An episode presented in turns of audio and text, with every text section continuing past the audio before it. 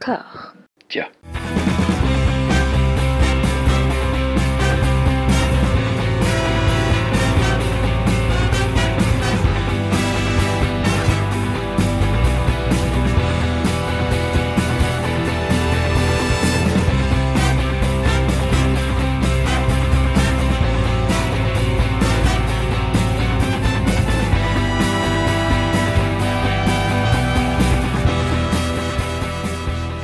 Bonjour à toutes et à tous. Comme promis la semaine dernière à la sortie de Creed 3, je vous fais une critique à chaud de Scream 6. Je sors vraiment tout juste de la salle, le temps de revenir chez moi, de brancher le micro, et me voilà à vous parler de ce film. Alors, si vous êtes des, auditeurs et des auditrices fidèles euh, de Discordia, vous savez le, peu de cas que je fais de, cette franchise, que ce soit les quatre films tournés par Wes Craven que le, que le cinquième. Hein, on avait fait une intégrale Wes Craven avec les camarades où j'avais dit tout le mal que j'en pensais.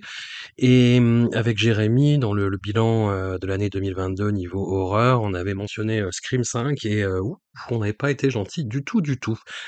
Alors, entre-temps, j'ai eu l'occasion de parler avec les réalisateurs de ce Scream 5, avec Matt Bettinelli Holpin et Tyler Gillett, parce que j'ai été chargé du, dossier de une du nouveau Mad Movies de mars. Voilà, je vais vous faire un petit peu de, de, de pop-pot interne et de promotion et de placement produit, puisque Scream 6 ne se prive pas pour faire du placement produit, pourquoi?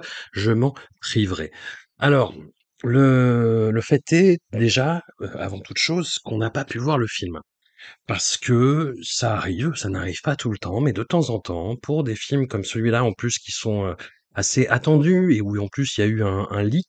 Alors n'allez pas voir le leak parce qu'il a avéré mais partiel, ce qui est très très bizarre en fait. C'est-à-dire que c'est une partie de la révélation finale, mais pas la révélation, la révélation finale dans, dans son entièreté. Donc c'est un leak étrange pourrait-on dire, mais euh, qui est pour le coup est, est, est vérifié, est avéré. Donc n'allez pas le voir si vous avez pas envie de vous spoiler euh, Scream 6. Je, vais essayer de, ne pas spoiler Scream 6 autant que faire se peut.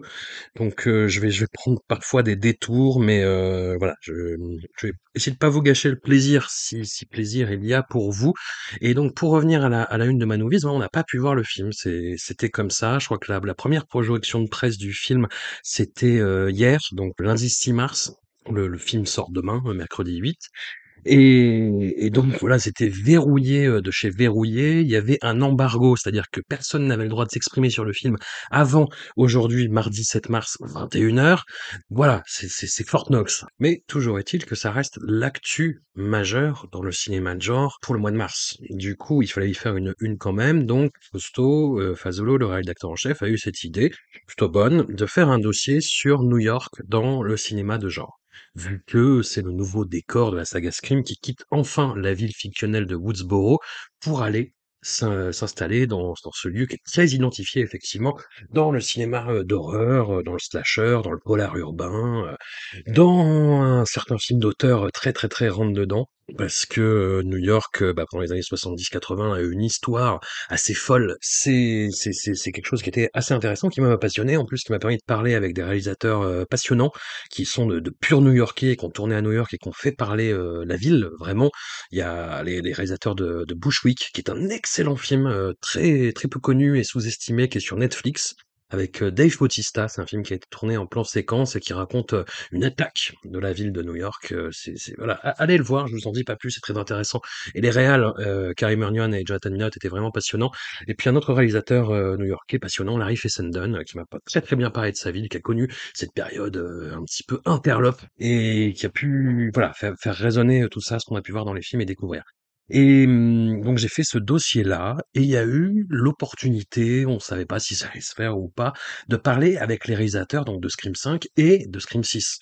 C'est ces deux réalisateurs qui venaient du, du, collectif Radio Silence, qui avaient tourné euh, ce film la Ready or Not qui s'appelait Wedding Nightmare, je crois en, en français euh, avec Samara Weaving, qui était plutôt pas mal, qui était plutôt sympathique. Et c'est tombé sur moi. J'étais un peu surpris, mais en même temps tout le monde était très occupé. C'était un petit peu, euh, bah voilà, dans la précipitation. Et puis je connaissais le dossier, donc pourquoi pas Pourquoi pas Si ce n'est que c'est très étrange à des réalisateurs dont on n'a pas vu le film. Mais après, voilà, il y avait matière, il y avait il y avait Scream V, il y avait moyen de revenir là-dessus, il y avait moyen de leur faire parler de New York.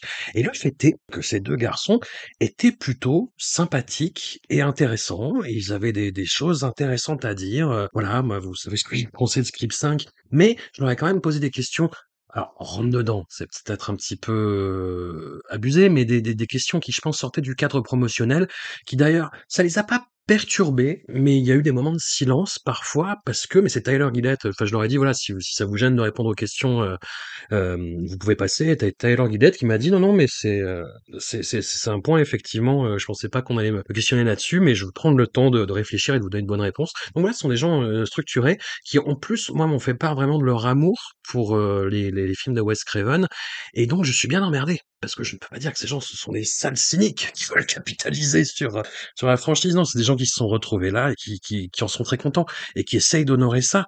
Et c'est le problème de Scream VI et dans une moindre mesure du 5, je pense, c'est que c'est un film qui est à la fois le le 6 très, très, très déférent, trop déférent vis-à-vis de de la saga, de la franchise, pour, pour employer un terme plus péjoratif et donc un petit peu plus taquin. Et c'est partout, c'est all over the place comme disent les Américains. C'est-à-dire que c'est c'est très envahissant, c'est dans la bande son, c'est dans les gimmicks, c'est dans des, heu, dialogues, c'est dans des, heu, clins d'œil relous et et ça n'arrête pas et ça n'arrête jamais et et c'est dommage parce qu'il y a cette impression de de crise de légitimité et de réinvention qui qui ne marche pas. Je je vais essayer encore une fois de de ne pas trop spoiler, c'est compliqué, compliqué, mais je vais essayer de tourner autour du pot, heu, le plus possible pour pas trop en révéler. Ce que je peux vous dire, en tout cas, c'est que été très «agréablement» entre guillemets, parce que c'est pas très agréable, c'est c'est très bourrin, c'est j'ai été très agré «agréablement surpris» entre guillemets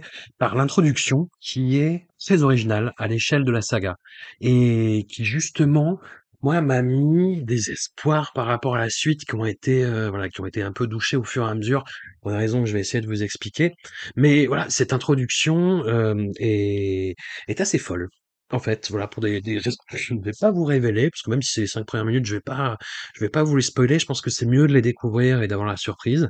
Voilà, ça ça part sur des bases étonnantes et et très, hem et très rentre dedans pour le coup, où où ce côté justement méta est plutôt bien géré, plutôt, heu, habilement, heu, mis en abîme et récupéré par nos nos 2 compères et avec quelque chose qui va être, je pense, un des problèmes, heu, du film par la suite et peut-être de la saga, heu, à voir ce qu'il nous réserve par la suite, les réalisateurs et les 2 scénaristes, c'est qu'il y a une montée en gamme de la violence. Il y a une façon très différente d'appréhender la violence dans ce Scream-là.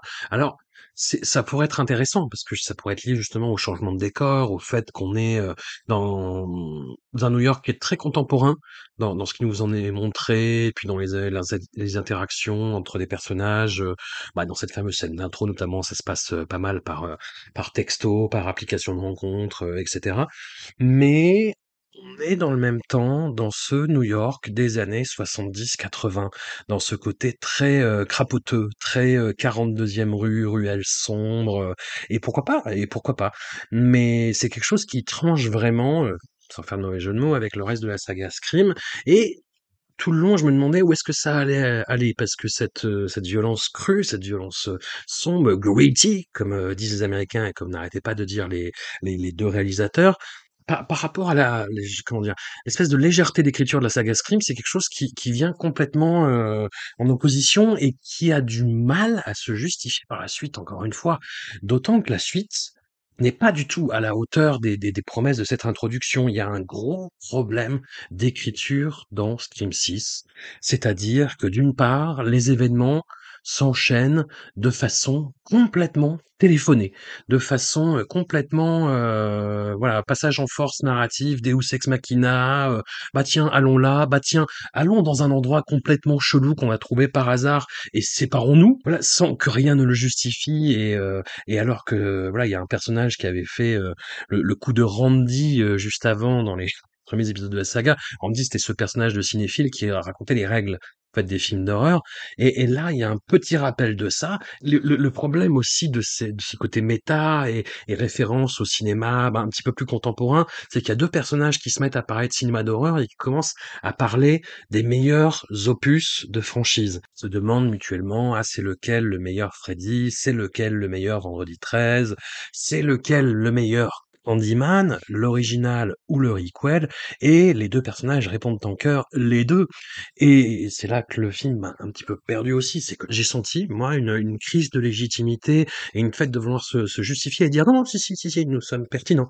Attention, tout tout va bien, tout va bien». Mais voilà, c'est peut-être un procès d'intention, mais pour revenir sur les problèmes d'écriture, voilà, c'est, heu, le film fait 2 heures, c'est très long, il y a quelques climax qui manquent vraiment cruellement d'intensité et de logique par rapport aux réactions des personnages, par rapport à l'échelle de la saga dans sa globalité, par rapport à énormément d'éléments, par rapport à la topologie des lieux, par rapport à New York, en fait. Le fait que ce soit à New York, vraiment, c'est exploité à un seul moment, c'est quand on te dit: «Ah zut, le tueur est à tel endroit, ah bah, c'est à l'opposé de la ville, c'est loin, donc on va prendre du temps pour y arriver». Voilà, c'est ça la seule justification.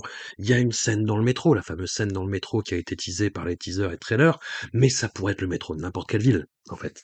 Voilà, c'est c'est dommage, c'est un coup, heu, d'épée dans l'eau, heu, ce ce changement de lieu et le gros problème, je trouve, hein, mais heu, on pourra en discuter, je vais essayer de encore une fois, de ne pas trop spoiler, c'est le développement du personnage principal de, de Samantha Carpenter, qui est donc, je ne spoil pas pour le coup parce que c'est dit assez tôt dans le dans le cinquième film, c'est la fille de Billy Loomis.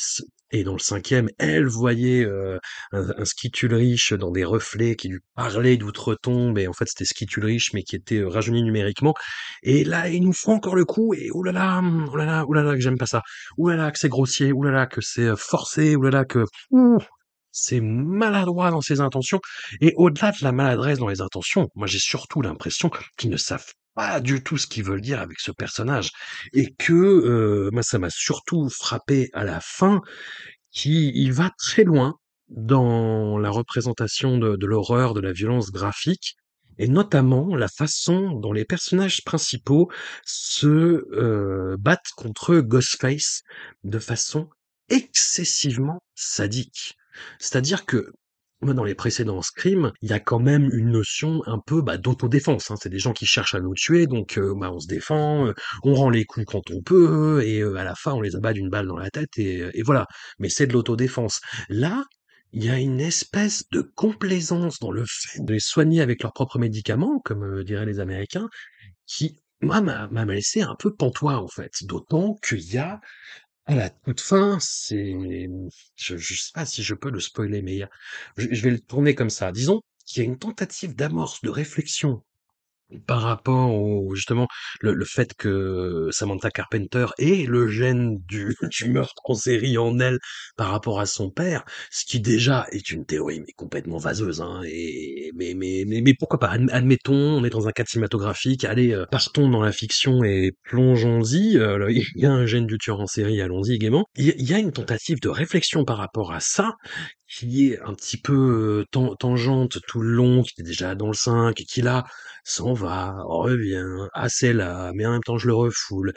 Et la fin, c'est consternant par rapport à par rapport à ça en fait. C'est-à-dire qu'il y a vraiment ce sadisme-là, et derrière, oh bah non en fait je vais mieux. Voilà, désolé de l'avoir fait avec l'accent, en même temps, une partie de ma famille vient du Gard et c'est un accent que j'ai de temps en temps, heu, voilà, je ne voulais moquer personne. Puis au-delà de ça, heu, pareil, je je vais pas spoiler, mais les motivations de Ghostface, j'ai soufflé si fort. J'ai soufflé si fort, heu, déjà pour les motivations du 5, heu, mais Là, c'est tellement enfin, dans le 5 encore, il y avait une petite originalité et d'ailleurs les les les réalisateurs ont un point de vue qui est, heu, je tease le le Mad Movies, de mars, qui est qui est plutôt intéressant sur la question, y compris sur les réactions qu'ils ont pu avoir, heu, sur internet, qui qui ont été un déchaînement apparemment. C'est-à-dire au début, heu, je les regardais en promo, ils disaient: «Oh, on a tellement d'amour des fans, ça nous fait plaisir» et puis ça sortait complètement autre, en disant: «Oui, alors, on a parlé on a parlé du fandom toxique et figurez-vous qu'on se l'est pris dans la gueule. Ouh, ça fait bizarre et là, il y y y a un petit discours aussi sur, heu, les les les phénomènes qui qui naissent sur internet. Je vous laisse découvrir, mais ça reste, c'est ouais, voilà, ça ça reste en surface, mais ça reste toujours plus intéressant que du Kevin Williamson dernière période, hein. Je sais pas si vous avez vu, heu, le dernier film que Kevin Williamson, donc le scénariste original, heu, des, heu, des premiers films Scream, heu, a fait. Il a fait un, un un film qui s'appelle Sick, qui est réalisé par John Hyams et John Hyams qui est un réalisateur que j'adore, qui est vraiment super et John Hyams, en fait, est tellement fort qu'il arrive à faire croire que le scénario de Kevin Williamson n'est pas con comme un balai comme il peut l'être, quoi. Et voilà, Scream 6, c'est moins con que du Kevin Williamson, déjà. Voilà. Donc, je vais m'arrêter là, parce que c'est très dur de, de ne pas en dire plus sans spoiler. J'espère que je ne l'ai pas fait euh, malgré moi, que je vous ai pas gâché le plaisir. Faites-vous votre propre avis. Voilà, c'est toujours intéressant et puis discu discutons-en. Discutons-en en MP pour pas gâcher le plaisir des, heu, des gens non plus. Je vous embrasse et puis, heu, à bientôt. Je sais pas ce que c'est le prochain blockbuster, heu, mais, à bientôt. À bientôt.